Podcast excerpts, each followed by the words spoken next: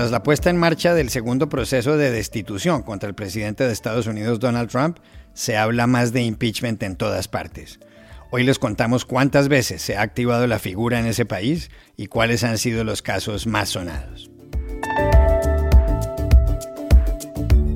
A pocos días de la despenalización del aborto en Argentina, la ley entró en vigor ayer, la discusión ha comenzado en Chile. Hablamos con dos diputadas de orillas distintas. Este fin de semana elige presidente la CDU, el partido de Angela Merkel. Hoy les contamos quiénes son los aspirantes. El ganador podría ser candidato a reemplazarla como jefa del gobierno alemán. Hola, bienvenidos a El Washington Post. Soy Juan Carlos Iragorri, desde Madrid. Soy Dori Toribio, desde Washington, D.C. Soy Jorge Espinosa, desde Bogotá. Es viernes 15 de enero y esto es todo lo que usted debería saber hoy.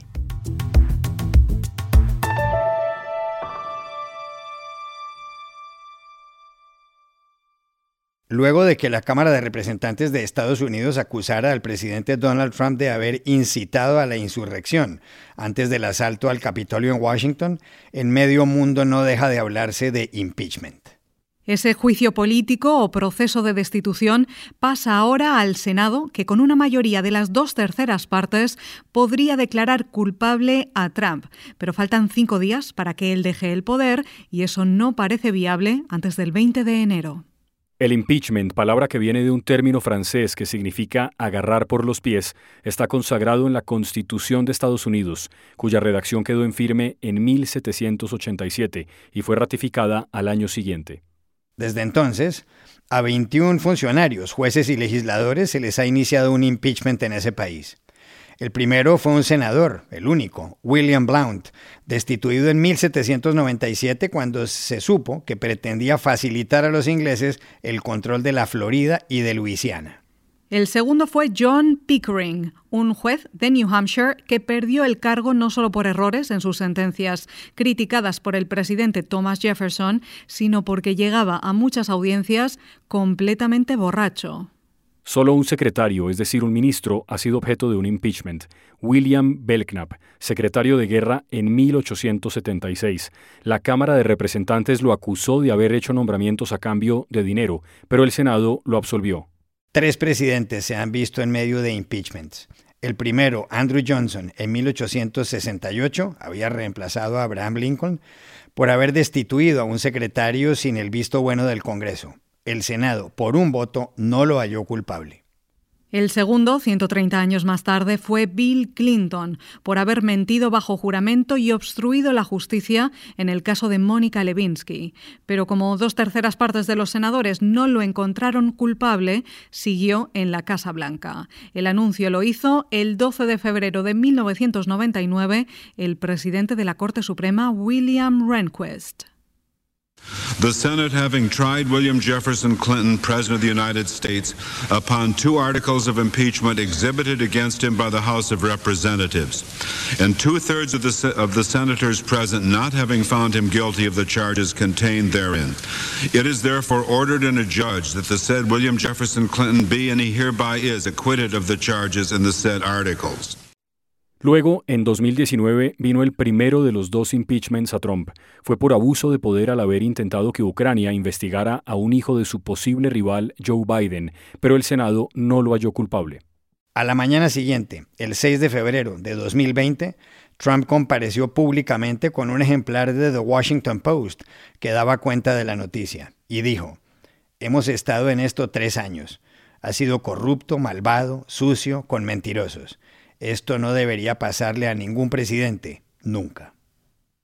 Uh, we've been going through this now for over three years. Uh, it was evil, it was corrupt, it was dirty cops, uh, it was leakers and liars. And this should never, ever happen to another president, ever.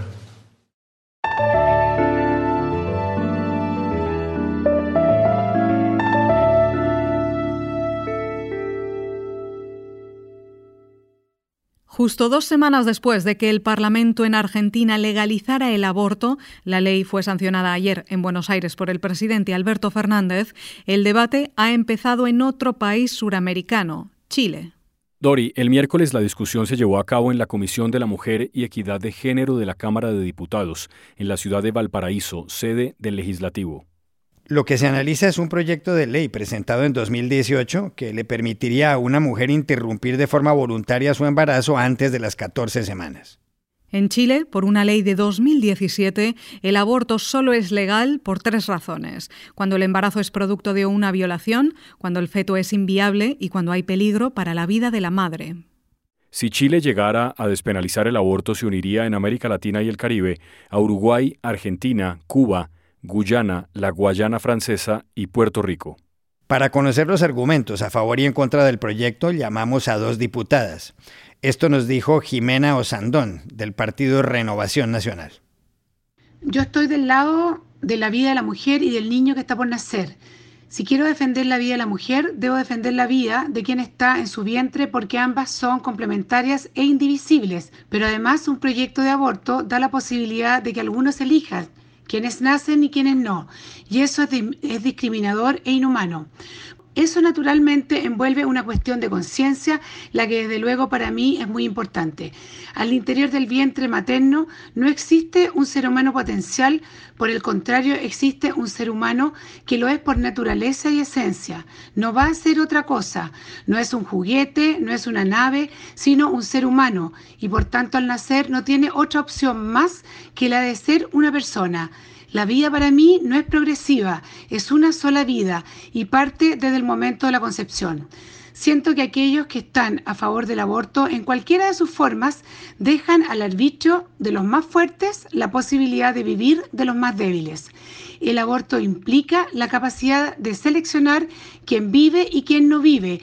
Y esa diferenciación es feroz porque implica que hay personas de una categoría que merece vivir y otras de segunda categoría que deben ser eliminados. También hablamos con Carol Cariola del Partido Comunista de Chile. Durante muchos años en nuestro país hemos estado trabajando y luchando desde el movimiento feminista, desde el Parlamento, desde distintas organizaciones de la sociedad civil por conquistar más derechos sociales y fundamentalmente derechos sexuales y reproductivos para las mujeres. Logramos avanzar en la interrupción voluntaria del embarazo en tres causales, pero siempre dijimos que era insuficiente porque hay mujeres que abortan por otras razones, eh, adicionales a la causal de violación, de riesgo de vida de la madre o de inviabilidad fetal. Y esa es la razón por la cual hoy creemos que es muy importante avanzar en este proyecto de ley que lo que hace es despenalizar el aborto, es decir, evita que las mujeres que deciden abortar sean criminalizadas o perseguidas. Esa es la razón por la que creemos que debe ser aprobado y esperamos realmente que el país está a la altura de poder llevar adelante una modificación como esta, que lo único que hace es proteger a aquellas mujeres que toman una decisión tan difícil en la vida como es la de interrumpir un embarazo por la razón que sea.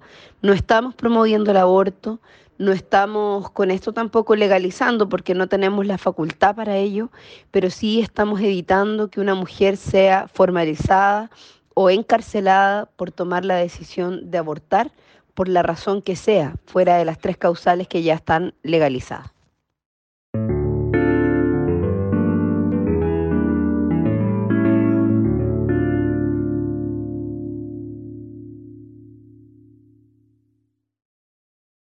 Este fin de semana tienen lugar en Alemania unas elecciones que pueden influir en el futuro del país y de Europa.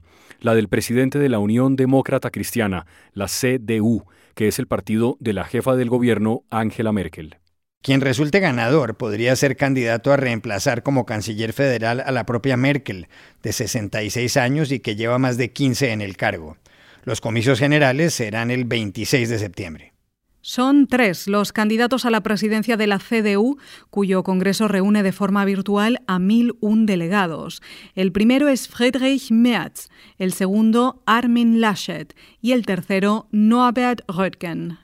La CDU surgió en 1945, después de la Segunda Guerra Mundial. Uno de sus fundadores fue Konrad Adenauer, que ocupó la Cancillería Federal de 1949 a 1963. Helmut Kohl, canciller de 1982 a 1998, y quien gestionó la reunificación, también pertenecía a la CDU. Merkel presidió la CDU de 2000 a 2018, cuando se despidió con estas palabras. Ha llegado la hora de abrir un nuevo capítulo. Hoy, en esta hora, en este momento, me invade solo un sentimiento, el sentimiento de agradecimiento. Ha sido para mí una gran alegría, ha sido para mí un honor. Muchas gracias. Und jetzt ist es an der Zeit, ein neues Kapitel aufzuschlagen. Heute, in dieser Stunde, In diesem Moment bin ich von einem einzigen, alles überragenden Gefühl erfüllt, von dem Gefühl der Dankbarkeit. Es war mir eine große Freude. Es war mir eine Ehre. Herzlichen Dank.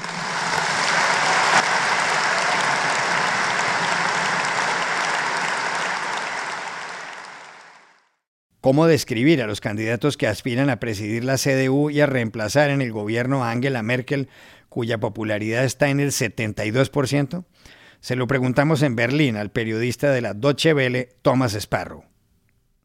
De los tres candidatos, Juan Carlos, el que más se diferencia de Angela Merkel, de esa política de centro, es sin duda Friedrich Merz, quien es descrito como uno de sus principales críticos dentro de la CDU, en particular porque ambos tienen una historia en común que es difícil para Merz, pues mientras Merkel ascendía hacia el poder hace muchos años, en la primera década del 2000, ella logró deshacerse de Meatz en las altas esferas del partido. Meatz después se alejó de la política y empezó a trabajar en el sector financiero, pero cuando Merkel anunció que se retiraba, Meatz decidió regresar.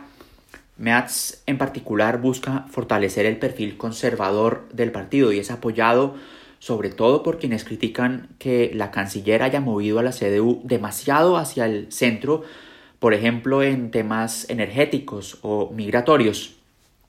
Otro candidato mucho más cercano a la canciller que apuesta más por la continuidad que por la disrupción es Amin Laschet.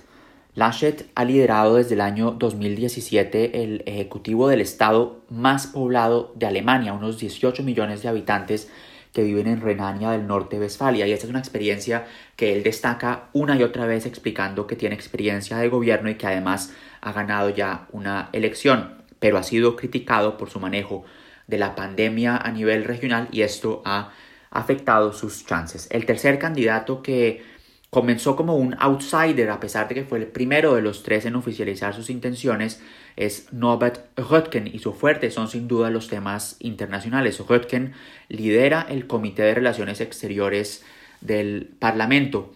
Para muchos todavía no tiene mayores opciones reales de liderar la CDU, pero sí ha ganado muchos puntos con una estrategia primordialmente digital, explicando que quiere modernizar a la CDU y volverla más femenina, más joven y más digital. Hay dudas, sin embargo, sobre si él podría ganar unos comicios a nivel nacional.